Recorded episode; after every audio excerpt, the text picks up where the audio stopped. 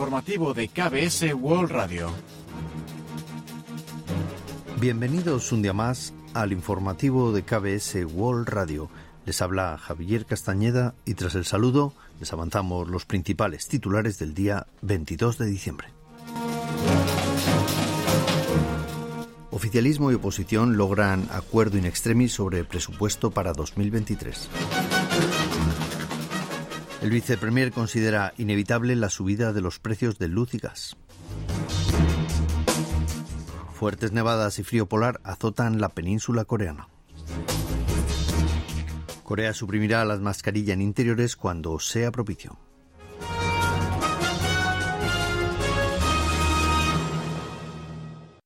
Y tras el avance de titulares les ofrecemos las noticias. Chu Hoyong, líder parlamentario de Poder del Pueblo, anunció el jueves 22 que el oficialismo y de Min-yu, el principal opositor, alcanzaron un acuerdo sobre los presupuestos generales del Estado para 2023. Según dicho pacto, acordaron reducir la tasa del impuesto de sociedades en un punto porcentual por cada uno de los cuatro tramos impositivos, rebajando el máximo del 25 al 24%. El acuerdo llega un día antes del límite fijado por Kim Jin-pyo, presidente de la Asamblea Nacional, quien dio un ultimátum para aprobar el proyecto de presupuestos el día 23, después de que los partidos hubieran superado el plazo legal para su aprobación y también la prórroga que ellos mismos pactaron. Así Kim convocará el Pleno Parlamentario el viernes 23 para votar el proyecto de presupuestos diseñado por el Gobierno. Chu Kyung-ho, el viceprimer ministro de Economía, ha calificado de inevitable subir las tarifas de luz y de gas ante el encarecimiento global de la energía. Así lo explicó el miércoles 21 en televisión, recordando el aumento de precios de la energía a nivel mundial y el déficit que acumulan tanto KEPCO, la empresa estatal de electricidad de Corea, como Kogas, la corporación de gas coreana. Enfatizó que, considerando esos factores y la necesidad de mejorar las finanzas de ambas empresas, el Gobierno procederá a subir las tarifas de luz y gas en 2023, aunque no entró en detalles, pues primero deben consultar con las entidades vinculadas. En cuanto al impuesto inmobiliario, que según anunció el Ejecutivo desgravará en gran medida el próximo año, avanzó que su idea es restaurar los impuestos de segundas viviendas al menos al nivel de hasta cinco años.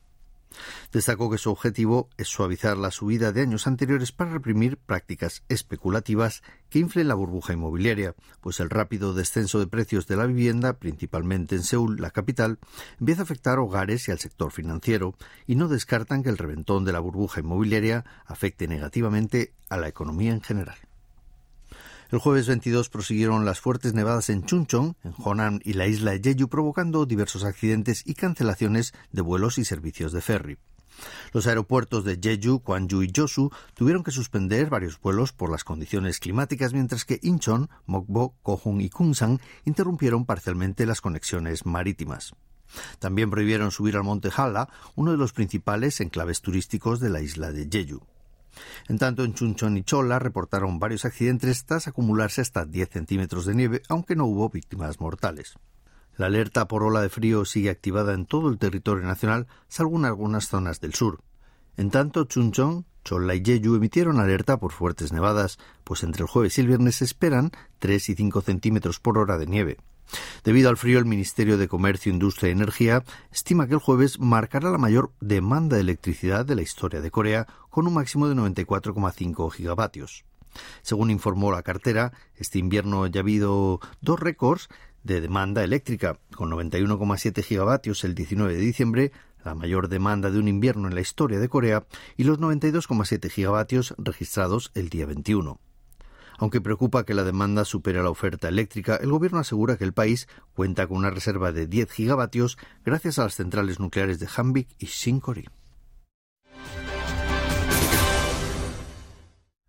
Corea planea suprimir el uso obligatorio de mascarilla en interiores cuando sea oportuno, según explicó Song Il-jong, legislador del Poder del Pueblo, el jueves 22 tras reunirse con las autoridades sanitarias.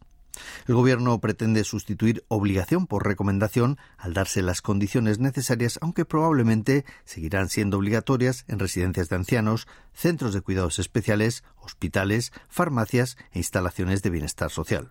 Así urgió al Gobierno a cambiar las normas lo antes posible por las molestias que causan en el día a día de los ciudadanos y el impacto negativo en el desarrollo del lenguaje entre los niños, además de reducir el periodo de aislamiento de positivos de una semana a tres días. Afirmó que los expertos avalan esta propuesta, considerando que el país posee una sólida capacidad de respuesta contra el virus. En cuanto a posibles fechas, anunció que el Ejecutivo valora introducir este cambio cuando el volumen de contagios de pacientes graves y de muertes remita. Los precios al productor bajaron por primera vez en tres meses al abaratarse los bienes agrícolas y también manufactureros.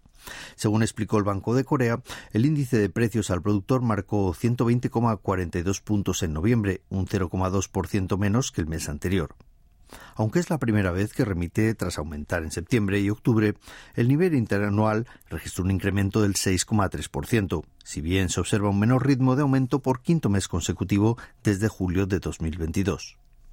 Por tipos de bienes, los que registraron una mayor caída fueron los agropecuarios, que bajaron 3,2% respecto a octubre, seguidos de manufactura y de bienes industriales, incluyendo carbón y derivados del petróleo, que bajaron un 0,2%.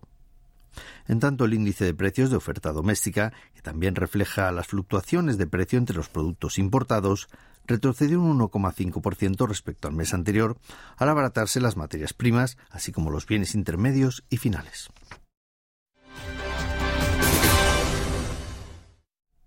Por primera vez en siete años, el gobierno surcoreano ha modificado el currículo académico de las escuelas de primaria y secundaria y también el de bachillerato para mejorar la educación digital. El jueves 22, el Ministerio de Educación anunció el nuevo currículo académico 2022, cuyo principal objetivo es fomentar la capacidad digital de los alumnos de cara a formar talentos en profesiones de futuro. Uno de los principales cambios consiste en duplicar las horas de tecnologías de la información, es decir, datos, algoritmos, programación, etc., en las escuelas de primaria y secundaria. Mediante esta reforma, los alumnos de quinto y sexto grado, que actualmente reciben 17 horas de clases de tecnologías de la información, recibirán más de 34 horas de esas materias, mientras que los alumnos de secundaria pasarán de 34 a 68 horas de contenidos que se estima les prepararán mejor para el futuro, además de tener una mayor demanda.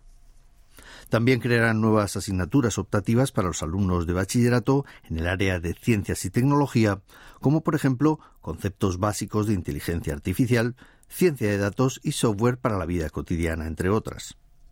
Por otra parte, la clase de matemáticas volverá a incluir las operaciones con matrices, contenido que eliminaron del temario en el año 2009 por su gran complejidad, pero cuya importancia ha aumentado recientemente por su uso en inteligencia artificial.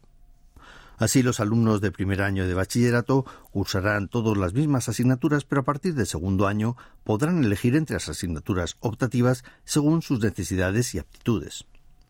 Asimismo, el nuevo currículo académico muestra una mejora sustancial en materia de educación sobre seguridad, contenido cuya relevancia quedó de manifiesto a raíz de la tragedia de Itaewon. En primer y segundo grado de primaria impartirán 64 horas de clases sobre seguridad y a partir de tercer grado hasta bachillerato ofrecerán clases teóricas y actividades experimentales sobre cómo actuar ante hipotéticas situaciones de riesgo como podrían ser avalanchas humanas.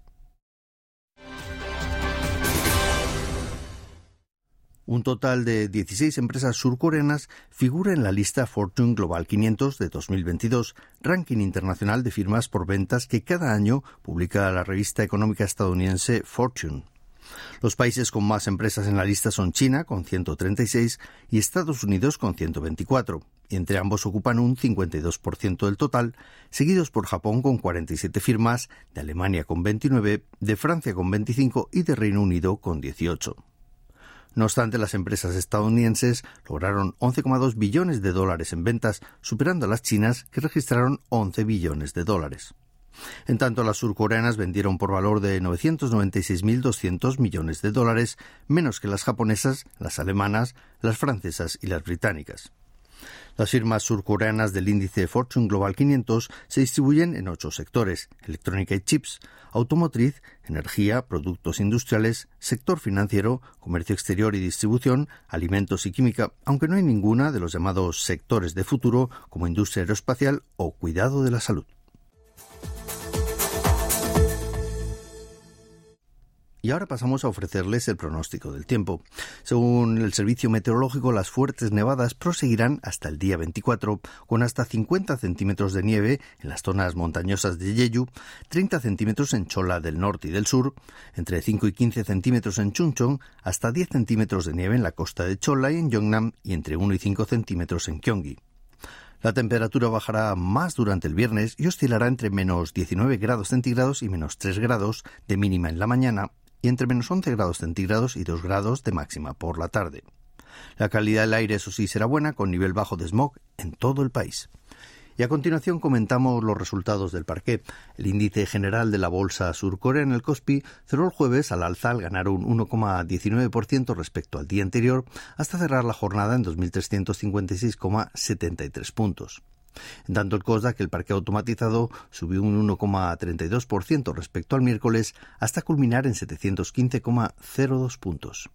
Y en el mercado de divisas, la moneda surcoreana se apreció frente a la estadounidense, que perdió 9,5 unidades respecto al día anterior, hasta cotizar a 1.276,2 wones por dólar al cierre de operaciones.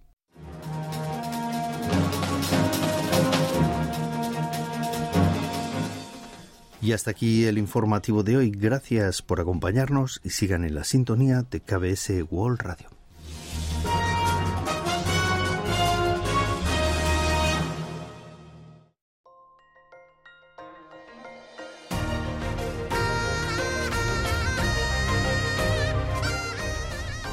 Acaban de escuchar el de KBS World Radio. Hay muchos más contenidos en word.kbs.com co.kr barra Spanish. Gracias por seguir en sintonía. KBS World Radio.